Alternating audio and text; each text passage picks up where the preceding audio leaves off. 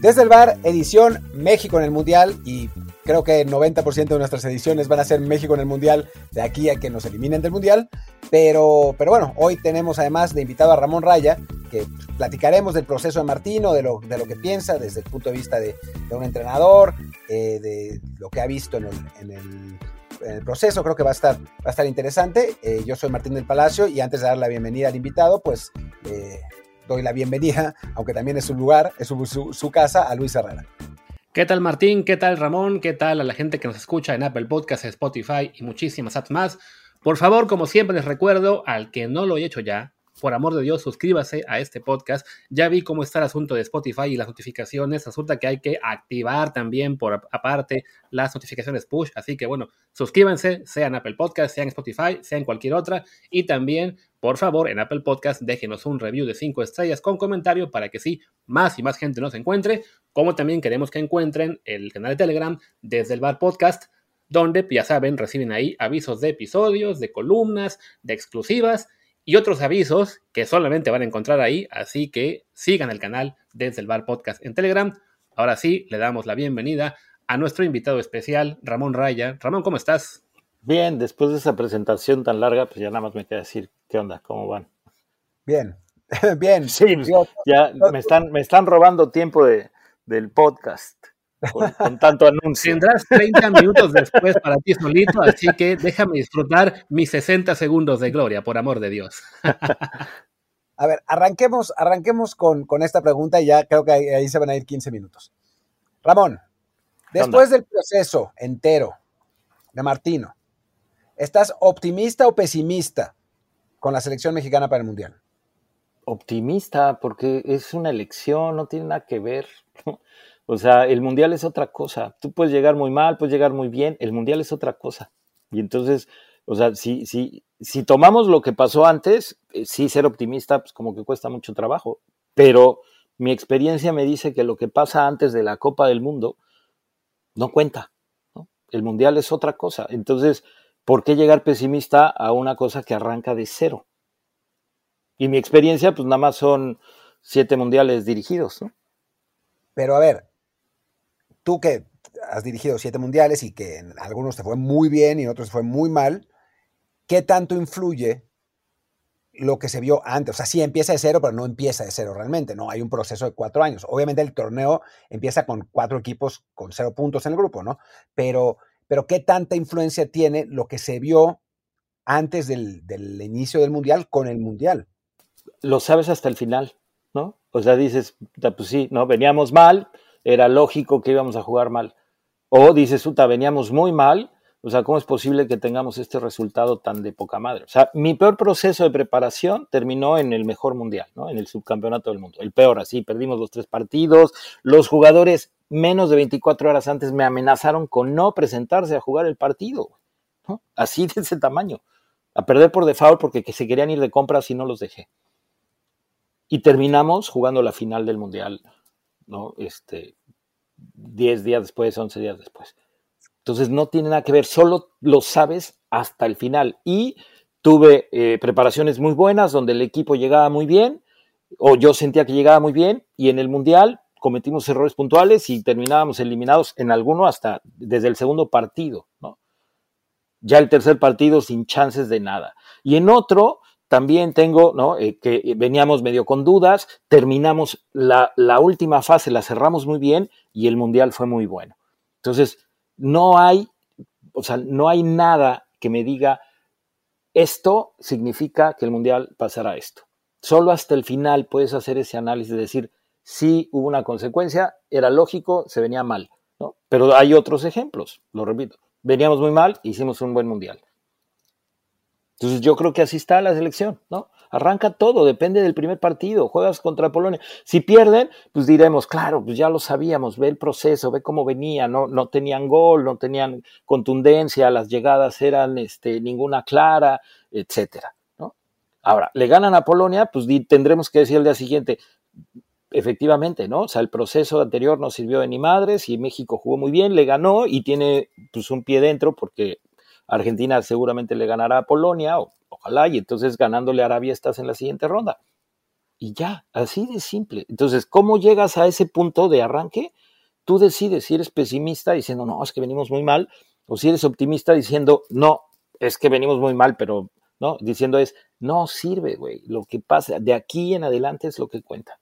Ese es mi optimismo en general, bueno, tu optimismo, hay que decirlo, pues no, es compartido muy ampliamente, al menos en redes o en medios, lo que se ve y lo que se escucha es muchísimos comentarios negativos, pero sí, como tú señalas, bueno, ya ha pasado, te pasó a ti en tus mundiales, también le ha pasado a la selección de fútbol eh, en, Copas del Mundo previas, el mayor ejemplo siempre ha sido el de, el de la Puente en 98. Y el de Vilardo, ¿no? Y el de Vilardo yo bromeaba ayer, que bueno, pues por el pesimismo que hay ahorita en general en medios y redes, uno pensaría que a lo mejor el equipo del Tata se mete al, sexto partido, pero bueno, digamos que ya más allá de la broma y de lo que es la, digamos, evidencias históricas, sea circunstancial o no, tenemos ahora un equipo mexicano que, pues desafortunadamente, lo que estamos viendo en la cancha a muchos no nos gusta, se pierde ayer con Suecia, Polonia viene de ganarle a, Chile y a, Gales antes en su último juego oficial. Tú, evidentemente, sabes mucho más que nosotros de lo que es el trabajo que está haciendo el Tata Martino y de lo que puede estar planeando para el juego contra Polonia o Entonces, bueno, si acaso tú le puedes aquí explicar, ok, de lo que estás viendo en la cancha en los últimos partidos, ¿sientes que hay, digamos, un plan en particular contra Polonia por el cual ahí sí podamos compartir más de tu optimismo? Sí, no, o sea, a final de cuentas, eh, creo que hay una diferencia entre el funcionamiento y el rendimiento, ¿no? Y yo creo que el planteamiento de ayer, pues de alguna manera funciona. ¿En, dónde está la diferencia entre funcionamiento y rendimiento? Es, o sea, el funcionamiento de, de, de ayer, del planteamiento, la idea era tener la pelota, atacar con mucha gente, ¿no? Porque también Suecia te permitía atacar con mucha gente, no tenemos a los jugadores y menos cuando no hay espacios que puedan meter pases entre líneas, pero la idea es tirar centros. Y claro, Martín aquí saldrá y dirá, pero tienes a Henry Martin. Bueno, pues los centros no tienen que ir necesariamente por arriba. Eh, se tiraron mal los centros, ¿no? Este, eh, las veces que se buscó tirar a gol, todos los disparos salieron al centro, a las manos del portero, pero se tuvo disparos, se tuvo llegadas, no hubo claras de gol, ¿no? Digo, salvo ahí la del poste y demás, que es medio fortuita. Entonces, el funcionamiento del planteamiento contra un equipo que se encierra, a mí no me disgustó. O sea, era México llegando con, con mucha gente, ¿no? O sea, los tres delanteros y los dos laterales y, y con Charlie, ¿no? O sea, por momentos México llegaba con seis. Sí, amontonando gente, con Suecia que jugaba con sus dos líneas de cuatro, que seguramente lo hará Polonia. Entonces, o sea, yo lo que creo es, la diferencia está en que metas una. ¿no? Ahora, todos sabemos que van a contragolpear y que los suecos no andan bien y que Polonia, pues sí, tiene a dos este, figurones allá arriba que, hay que tener cuidado, ¿no? Y que entonces si te hacen gol, pues el partido se les pone a modo a ellos. Aquí ayer cae el gol, pero México tiene la fortuna de anotar pronto, ¿no? Que es también una jugada de fortuna, porque si me dijeras, bueno, es que ese pase de Héctor Herrera, estamos acostumbrados a que mete ese pase entre cuatro defensas, ¿no? Porque se les pasa a cuatro, este, pues, ok, no, la realidad es que el gol no es ni siquiera una jugada construida o practicada, ¿no? Es una circunstancia bien aprovechada, pero el fútbol es así. Y entonces, ¿qué tenemos que hacer? Pues ser optimistas de que habrá, alguna circunstancia quizá a favor en donde eh, alguno de los jugadores mexicanos que sueña desde chiquito con ir al mundial, en el momento de cantar el digno, se acuerde de cuando era niño y entonces juega el mejor partido de su carrera y de su vida y haga gol y, ponga las cosas a favor de México y entonces a Polonia se le tenga que venir la noche y en lugar de defenderse te tenga que atacar, lo cual nos deje más espacios y que de repente, bueno, pues ya sea en construcción, ya sea en un centro, ya sea Henry Martin, ya sea Raúl, ya sea el que sea, la empuje ¿no? y, te encuentres con un resultado favorable que entonces borra todo esto que hemos desgastado durante tantos meses y tantos años, de que si el Tata, que si la pitch selección, de que si tendría que estar Marcelo, que si Mozo, que si el Pocho, que si los del Atlas, que si dices, no mames, ya, ¿no? O sea, es el Mundial, por eso digo, se arranca de cero, de cero. Mencionaste eh, ahorita a los dos jugadores que creo yo, bueno, Martín y yo cuestionamos más, eh, aparte de los que son, digamos, universalmente repudiados por otros como sea Herrera o Gallardo, pero bueno, mencionaste a Henry Martín y mencionaste a Charlie Rodríguez, que son los dos que en particular yo no quiero ver en el sitio titular ante Polonia. Pero bueno, cuéntame, ¿por qué si ellos o si, o si por lo menos tú crees que hubiera alguna opción mejor que, que ellos dos en este 11. ¿Por qué si ellos? Porque, o sea, desde lejos no lo podemos saber, Luis.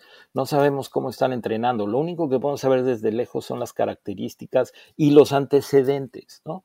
Este, Charlie es muy dinámico. Yo tampoco creo que sea el volante para jugar ahí, pero son las circunstancias que tiene el Tata.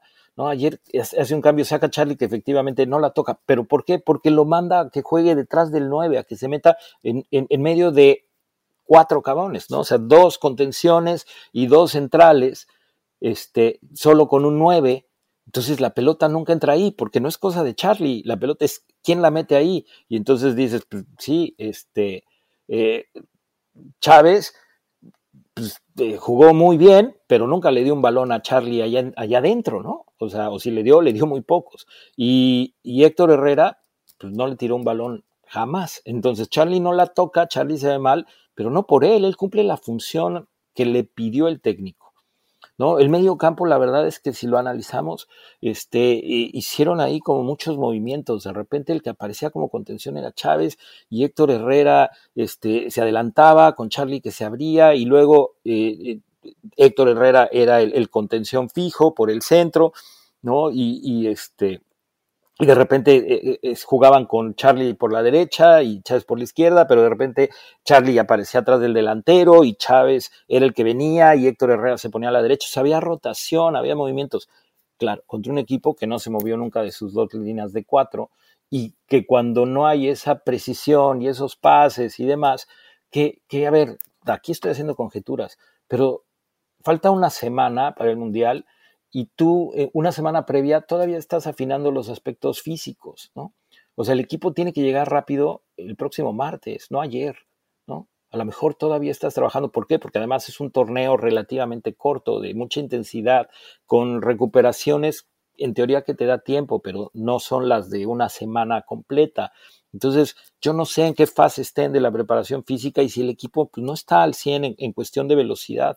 Ahora, sabemos que no viene bien, sabemos que hay presión, sabemos todo eso que, que, lo escuchamos hasta el cansancio y que además la gente parece disfrutar hoy porque, porque refuerza su pesimismo y el mexicano es pesimista a la Copa del Mundo. Hace cuatro años, hoy parece nadie recuerda cómo llegaron al partido previo contra Alemania y todo el mundo mataba a Osorio.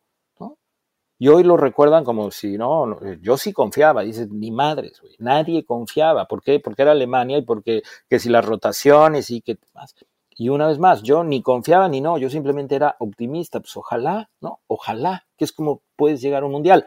Por la experiencia que tengo, si fuera yo un aficionado, pues sí, estaría yo muy, muy molesto.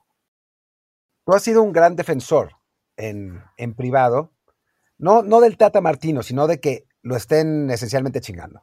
O sea, de, que se hagan estas afirmaciones tan, tan, pues, ¿cómo decirlo?, tan rotundas sobre el proceso del Tata cuando en realidad la gente no sabe gran cosa de lo que está pasando. Pero te quiero preguntar a ti, por lo que has visto de la selección, por lo que has visto del Tata, ¿qué no te ha gustado? Sin decir que tú lo harías mejor o que, o sea... No, no, pues obviamente, ¿cómo algo decir? ¿Qué no, me ha gustado del Tata? Lo hemos platicado. A ver, sí, ¿qué no me ha gustado? Este, no me ha gustado que, que no modifica tanto como a mí me gustaría, ¿no? O sea, que, que es este, este congruencia, por llamarlo de alguna manera, que puede ser eh, este, necedad, ¿no? De esta es la manera en la que quiero jugar y entonces sobre esta manera voy a trabajar hasta que lo dominemos y hasta que me salga. ¿Por qué? Pues porque no estoy pensando en los partidos de ahorita, lo que importa para el Tata es el Mundial. Entonces yo me aferro a esta manera porque estoy convencido que es, ¿no? Y de repente dices, o sea, te has metido en problemas precisamente por aferrarte a la mejor. Ahora, la realidad, lo hemos platicado, es que aquí la gente dice, no, no juega nada, no modifica nada. Dices, ¿cómo no modifica, cabrón? O sea, te digo, ¿quién jugaba de contención ayer? Chávez, este, Herrera, jugó guardado, después, ¿no? O sea, ¿quién ha jugado ahí? Eric, con dos, con uno, línea de tres en un solo partido si tú quieres, pero cambia a 4-2-3-1. Ayer los extremos no jugaron abiertos, los extremos jugaron cerrados y fueron los dos laterales, a veces nada más va uno pero no se sale de su 4-3-3 en donde ¿no? el 9 tiene una función, los extremos tienen esta función, los laterales, y, no lo veo este tipo así como echado para adelante en, en, en, el proceso. Ahora, ¿quién te dice que no es el camino correcto? Pues hasta después del Mundial diremos, ¿sabes qué? O sea, mira, valió la pena insistir, insistir, insistir, porque en el Mundial resulta que su sistema le funcionó. Así como criticábamos a todos, a Osorio y la madre, resulta que al final terminó, ¿no? Digo, sus rotaciones no existieron, pero terminó demostrando que algo sabía contra Alemania, ¿no? Contra Alemania lo hizo muy bien. Después ya lo que siguió son otras cosas que no nada más dependen de él, una vez más, dependen de los rendimientos de los jugadores y dependen de las circunstancias. Si vieron este tu famoso documental, ¿no? Está que si el Gallito Vázquez suspendido, que si el Vasco Aguirre expulsado, que si Luis García expulsado, que si Pavel lastimado, que si se lastimó Héctor Moreno, que si, o sea, siempre tenemos circunstancias. Y el Vasco dice algo bien chido, que dice, necesitamos que un día se junten todas a favor, ¿no? Todas esas cosas que pasen el mismo día, ¿no? Que, eh, que Jared la meta con la nuca, que, este, que Cuauhtémoc llegue con la izquierda en lugar de con la derecha y sea gol, que Luis Hernández no la falle, ¿no? Que, este, que Claudio Suárez no se vaya adelante y él es el que se quede a marcar el centro y no sea Larita, o sea, y tienen que pasar un día, ¿no? Y que Ramón Morales no juegue mal para que no lo saquen a, a los 30 minutos. Y entonces que pasen las buenas y no las malas, y entonces ese día México va a ganar. ¿Por qué te digo? Porque también en mi experiencia es a veces todas te salen a favor y a veces todas te salen en contra. Eh, bueno, también en el tema, voy a insistir un poquito con el tema de Henry Martín, todo porque mencionaste lo de que, bueno, al, en el esquema del Tata, al 9 se le saca mucho al área. Es una pelea que teníamos también hoy con, con Rusa Mojilny ahí en Twitter. Pero creo que también bueno, refleja un poco lo que es la situación con la que tiene que trabajar Martino, ¿no? Que es, no tenemos tampoco un 9 así, este rematador hiper efectivo, como en su momento quizás era Charito, o antes de él Jared Borghetti, o en su mundial eh, Luis Hernández. Y también creo que eso condiciona mucho lo que ha sido esta selección, ¿no? Que en cuanto a talento puro o por, por características de algunos jugadores, no hay tanta variedad de la que se pueda eh, disponer, ¿no? Sí, y por ahí hay este periodista, no sé cómo se llama, el de ESPN, que decía, o sea, el Tata Martino tiene un plantel donde sus europeos son el que jugaba en la, en la Premier, está lastimado y hace 90 días que no juega, ¿no? Este guardado, pues sí está empezando, bueno, recuperó el ser titular, y este, pero pues ya es, es, un tipo muy lento. Héctor Herrera, que estaba en el Atlético Madrid, pues dejó de estar ahí y ahora juega en Houston y juega mal. El único es el Chucky, que retomó un nivel en el Napoli que parece que llega de buenas al Mundial. Pero los demás son, uno juega en Bélgica y juega ¿no? en un equipo más o menos, el otro juega en Grecia, tampoco pasa nada, el otro, este, no sé quién se me escapa, no, sea, ¿qué, qué dices? Pues efectivamente tampoco es que tenga, ¿no? O sea, decía, este, de Santi, que, que, mucha gente hoy se emociona y te dicen, el goleador de la Europa League, no mames, ¿no? O sea, es, es, un tipo, no es titular en un equipo que sí va de líder en una liga europea de tercera categoría. O sea, no tenemos en México a nadie, este, como en otros, en otras generaciones. Y el resto, ¿no? Vienen de la Liga MX y ahí sí, perdón, pero tenemos que reconocer que el nivel de la liga, desde que hay repechaje y no hay descenso, pues disminuyó. Entonces, eh, te das cuenta en la parte de, calidad competitiva, pues que sí son, son pocos, o sea, que el Tata va poco armado, ¿no? Que el arsenal que tiene no es el que otros técnicos han tenido. Y también tiene que ver con circunstancias. Y alguien habla ahí que no, se adelanta, que en el 2026 no va a haber ningún chavo con experiencia mundialista. Pues no puedes ir pensando en venir a traer un chavo. Eh, lo explicaban Rafa Márquez y Osvaldo. ¿No? O sea, los dos estaban de acuerdo en el que, que tenía que, ir era Raúl. Decían, o sea, güey, tienes un güey probado de jerarquía. Sí, viene a no jugar, está lastimado, pero no le puedes quitar ni que es un güey probado, ni de jerarquía y con experiencia, y quieres que en su lugar venga un güey que está verde y que no sabemos si va a funcionar o no. ¿Por qué? Pues porque apenas está empezando ahí a, a dar muestras de algo. Entonces tú tienes que hacer una apuesta.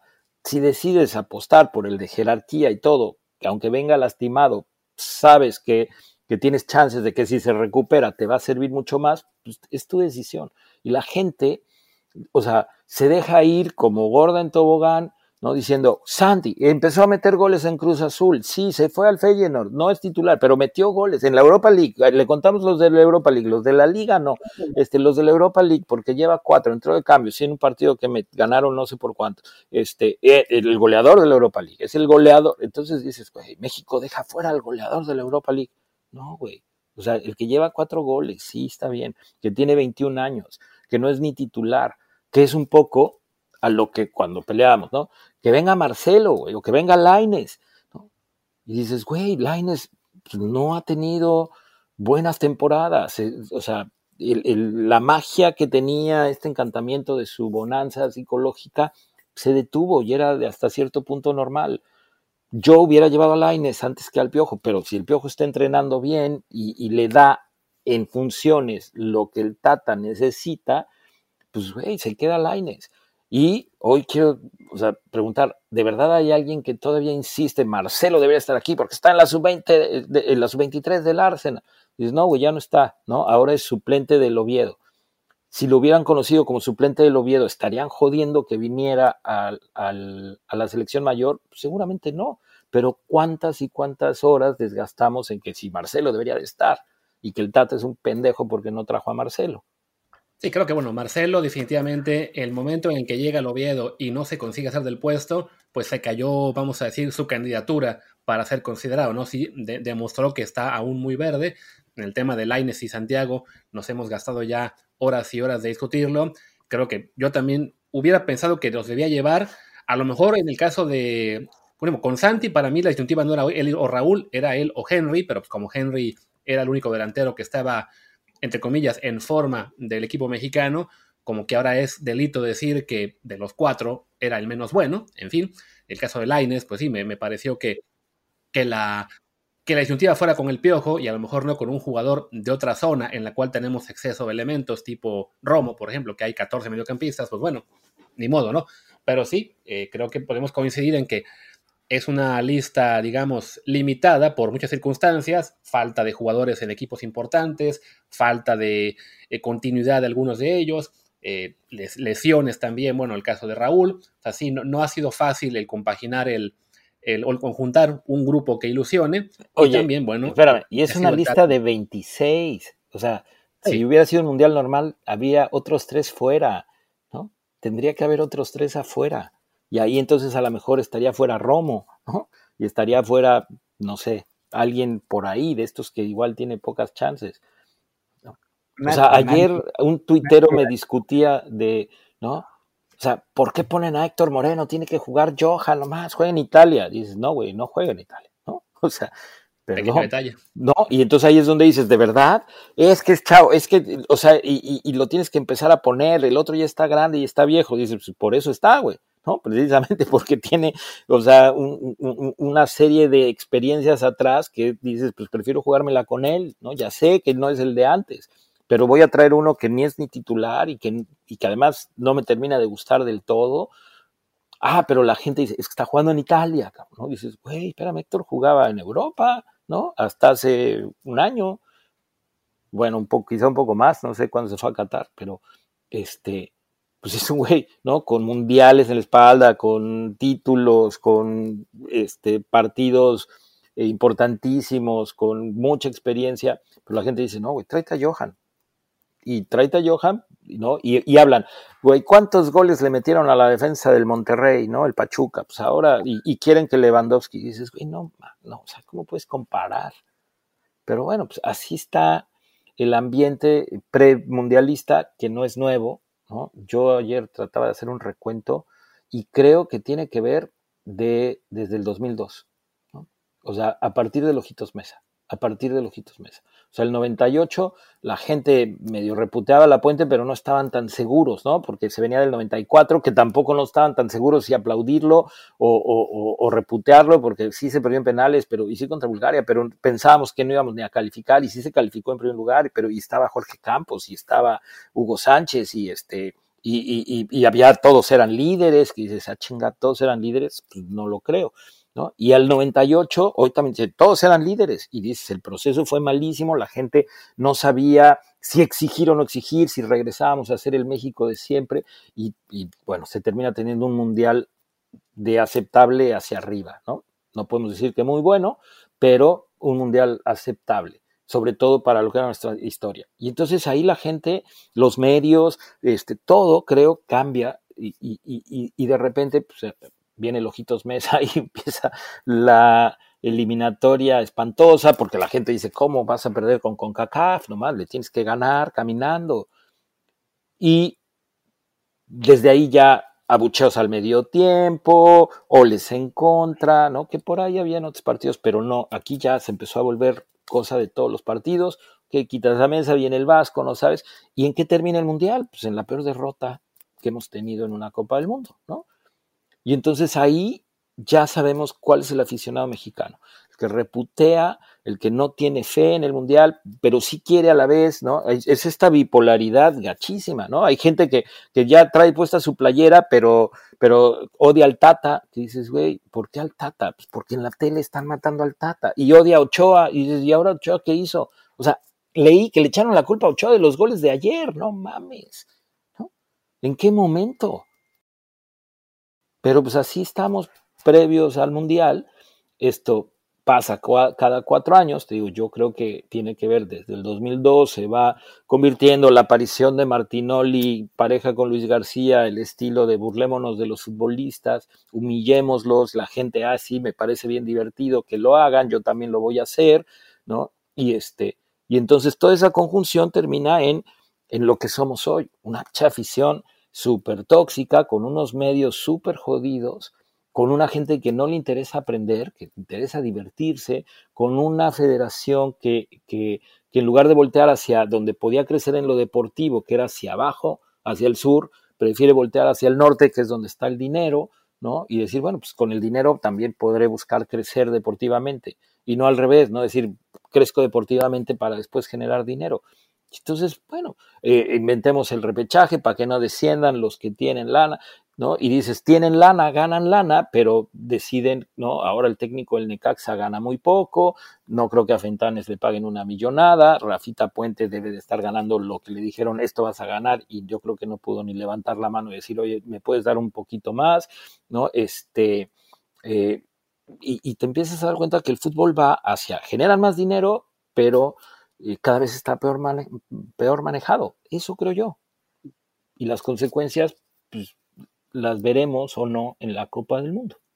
Sí, a ver, hay una, yo tengo una, una postura que tú vas a, eh, no una postura, digamos, en, en, la columna hay un punto que vas a considerar completamente equivocado, y lo sé, eh, que es que, que me parece que Martino no trató de conectar mucho con la afición. O sea, yo sé que la seguro no, seguro no, no. pero él lo acaba de declarar, lo acaba de declarar, Martín.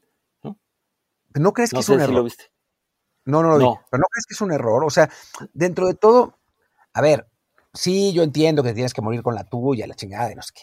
Pero también hay una cosa de ambiente general que creo que, o sea, de, de, relaciones públicas, o sea, por ejemplo, ves a Luis Enrique, ¿no? O sea, Luis Enrique está peleado con los medios, peleado, pero con los medios.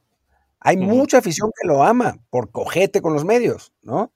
O sea, el Tata Martino nunca, o sea, nunca hizo un, intento de acercamiento con la afición, nunca, o sea, a ver, entre un jugador que no va a jugar y otro jugador que no va a jugar, aunque sea el pinche tercer portero, pues llévate al pinche tercer portero que no va a jugar, ¿no? Y, tienes más tranquila a la gente.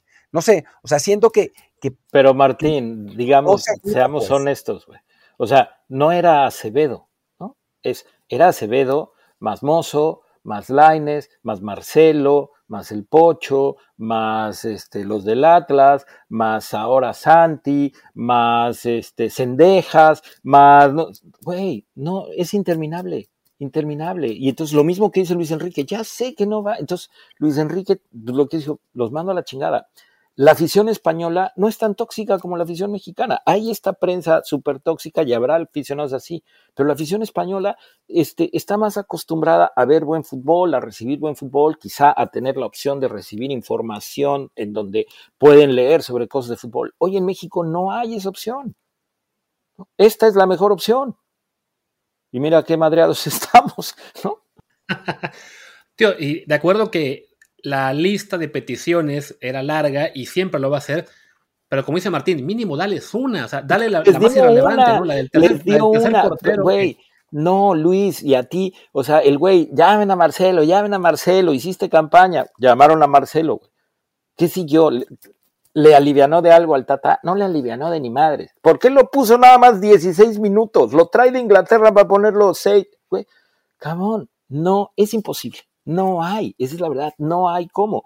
Entonces. Bueno, pero a ver, de los casos, a ver, pero para ver, Carlos Marcelo y Acevedo son muy, muy dispares, ¿no? O sea, con Marcelo es cierto que el día que lo puso muy poquito, el reclamo era ¿por qué tan poquito?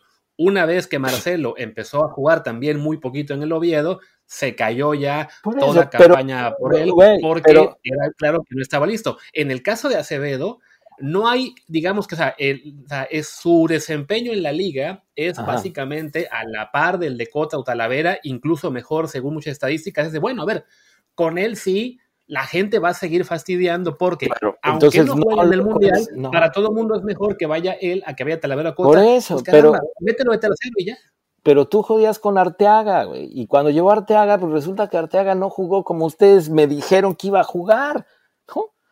Y dices, y todo lo que se desgastaron aquí, y todo lo que se desgastaron aquí, chingando, chingando, chingando, chingando, que Arteaga, que Arteaga, que Gallardo es un tarado, que venga Arteaga y Arteaga es un crack y no sé qué, ¿no? Dices, ok, el Tata dijo, bueno, vérale, que venga Arteaga y que juegue.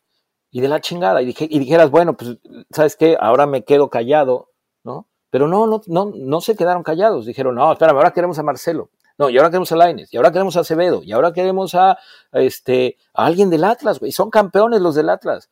Güey, no, ahora queremos, queremos a los de Pachuca. Pues ahí están los de Pachuca, esos son los que había llamado, ¿no? Nadie dijo, ah, mira el Tata, qué bien, se está llevando a los que no acaban de ser campeones y los, y los trabajó y entrenó con ellos desde seis meses antes. Y los del Atlas, ¿dónde están ahorita? Quedaron en último lugar, güey. O sea, es, de verdad querías, o sea, estarías pidiendo tú a los güeyes del Atlas hoy, quedaron en último lugar. Entonces, todas esas inconsistencias hacen, yo ahí coincido y comparto con el Tata, es, güey, olvídalo, es imposible. Es como querer quedar bien en Twitter, güey, ¿no? O sea, así pongas el Padre Nuestro, tuitees el Ave María, va a venir un cabrón a decirte, ¿qué pedo con tus mamadas de religión? Dices, güey, pues estoy tratando de tirar buena vibra. Y te van a decir, buena vibra, no mames, buena vibra no, tiene por qué, no tienes por qué meter a una mentira inventada por los sacerdotes católicos.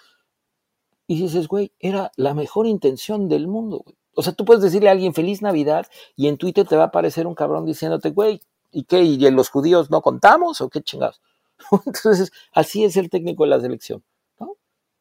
Es vivir en Twitter permanentemente. Si llamas a uno, porque lo llamaste. Si no lo llamaste, porque no lo llamaste. Si contestas algo, porque contestaste. Si no contestaste, porque no contestaste. Entonces, yo creo que hace bien el Tata en decir, güey, de las puertas hacia adentro y de repente tirar sus madrazos, ¿no? Para que entonces, ahora sí que tengan, para que se entretengan. Güey, vaya, hasta que me preguntaron de fútbol, puta, ¿cómo se ardieron todos, güey? O sea, hoy chingan a Ochoa. No, Alvarito chinga a Ochoa porque lo bloqueó en Twitter, güey. Y hay 200 mil güeyes atrás de Alvarito diciendo, sí, güey, es malísimo. Porque bloqueó a Alvarito en Twitter. Son las críticas al portero que va a iniciar en unos días contra Polonia y que a lo mejor nos va a hacer felices y tiene un mundial la mitad de lo que tuvo los otros dos anteriores, güey. Ah, no, güey, la mitad del país quiere que le vaya mal Ochoa para poderme escribir a mí y a los que defendimos a Ochoa en algún momento y decir, es un pendejo, ahí está, güey, tú quedaste como un che payaso. Entonces, es el ambiente mundialista mexicano, que yo no creo que pase en otro país. En ese sentido, somos sui generis.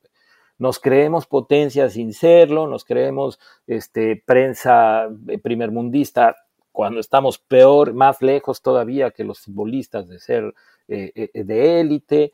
Nuestra afición. Lo único bueno de la afición que va al Mundial es que eh, los que van allá van a echar desmadre, a cantar el cilito lindo y a cantarle al Chucky y a inventar alguna canción y a quedarse risa. Y después se pasan de, listos y hacen sus estupideces borrachos y lo que sea, pero no son los que al medio tiempo van a buchar, creo yo, güey, o eso espero, ¿no? Ya estaría muy cabrón que al medio tiempo, si vas empatado con, con Polonia, pues la gente te, te empiece a silbar o le empiece a cantar los soles, que eso lo haría la afición la que se, la que se quedó aquí en México en el Azteca, güey, ¿no? Seguro esos estarían reputeando al medio tiempo si no le vas ganando a Polonia y estarían gritando fuera tata, fuera tata. Entonces, somos, somos un país este, folclórico, güey, para decirlo más bonito. Sí, no sé, o sea, yo, yo sí considero, digo, como comunicólogo, más que, que como periodista deportivo, que te puede ayudar el, el hecho de de que puede haber una estrategia para, para conectar mejor con el público. O sea, para mí el, mejor ejemplo es el pinche Vasco Aguirre, ¿no? O sea, él pierde con Estados Unidos. Por la gente. Para cerrar, porque me, porque, porque me manda por, por, por WhatsApp Ramón que se tiene que ir, simplemente para cerrar, pierde con Estados Unidos en 2002, con Estados Unidos. Y no lo mataron. ¿Cómo no? Pues, lo adoraba. ¿Cómo no? ¿Cómo no? Lo mataron. sí, lo, mataron y, previo, y lo mataron previo al partido. No, previo al partido lo mataron. No, previo al partido, porque es, cuando sale el güey hace su pinche que le copia a Bielsa, ¿no? Cuando sale con la gorra así hacia abajo y, ¿no? Fue en 2010. En 2002 ah, nadie eso bueno. Eso es que previo Argentina. Lo, que dice Martín es de que el, Vasco, más allá de esa derrota que para muchos sería imperdonable y lo hubiera dejado marcado a cualquier otro técnico para nunca más dirigir a la selección en México ni acercarse nuevamente a vivir en el país, no, pero el, eso no pasa. Eh, el Vasco regresa siete años después a dirigir a la selección. Y tiene mucho que ver eso, ¿no? Que su manejo de prensa y de la gente ayuda a aliviar tensiones que en cambio un técnico como el Tata Martino definitivamente no le hace caso para nada, que, es su derecho, pero sí coincido con Martín que es algo que en esa situación actual, en la cual los medios y las redes pesan tanto, están 24 horas al día presionando, sí creo yo debería considerarse, a lo mejor no, como tú dices, no, llamando al que la gente quiera o no llamando eh, al que uno considera que sería mejor por el futuro, pero sí que tendría que haber alguna consideración a cómo mejoras la relación para que el entorno no sea tan tóxico. A ver, güey, hoy la gente pide al Piojo de regreso en la selección, pide a Osorio de regreso en la selección, tú mismo pusiste ahí, y, ¿no? Este, a, Osorio, que si lo extrañaban o no sé qué. Claro, claro, ¿no? Y dices, güey, y lo mataban, y lo odiaban, y lo reputearon, y lo querían fuera, y lo querían linchar, y qué bueno que no regresó. Hoy, ¿no? Ahí está trabajando en la tele, y hay quien lo extraña, como tú, para la selección. En cuatro años, cuando estén matando al que esté, van a, o sea, va a regresar el Tata y van a decir, güey, el Che Tata pues, no era tan malo, ¿no? No creo. Porque así somos, güey. Sinceramente no creo. O sea, en este caso particular, salvo que le vaya bien en el Mundial, se va bien en el Mundial, olvídate. No, te voy a decir en dónde, ¿no? No, no, por, no, por, no porque digas, ah, qué bien lo hizo el Tata, sino por joder al que esté, ¿no? Van a decir, hasta el Tata era mejor, ¿no? Así. pero, o sea, por ejemplo, al Ojitos nadie lo, nadie lo extraña. Nadie dice, uy, el Ojitos era un gran técnico. O sea, es que hay un límite, y el límite ahora en México va a ser el que no pasa el cuarto partido. Pero el Ojitos, porque el Ojitos no, no, no tiene un proceso largo y pues, bueno, su, ah, su, este, su, eliminatoria fue catastrófica. Me tengo que ir, güey, me tengo que ir. Bueno, ya. Nos tenemos que, nos tenemos, nos despedimos nosotros también, ya tendremos a Ramón durante el Mundial de cualquier modo, así que no, no creo que haya, haya mayor problema. Pues, pero, bueno, en fin. Luego, Gracias. luego le seguimos. Órale. ustedes. Chao. Chao. Pues venga, despedimos el programa. Yo soy Luis Herrera, mi Twitter es arroba LuisRHA. Yo soy Martín del Palacio, mi Twitter es arroba Martín de ELP y el podcast es desde el bar POD. Nada más para que no vaya, anden diciendo, Ramón no se fue porque se enojó ni nada, sino porque tenía otro compromiso a las 3 de la tarde, que es que estamos grabando hora de México, y pues fueron las 3 y se fueron. Pero bueno. Y su Twitter es Ramón, ¿qué más? Raya 23. Ramón Raya 23, así que bueno, ahí síganlo. Chao.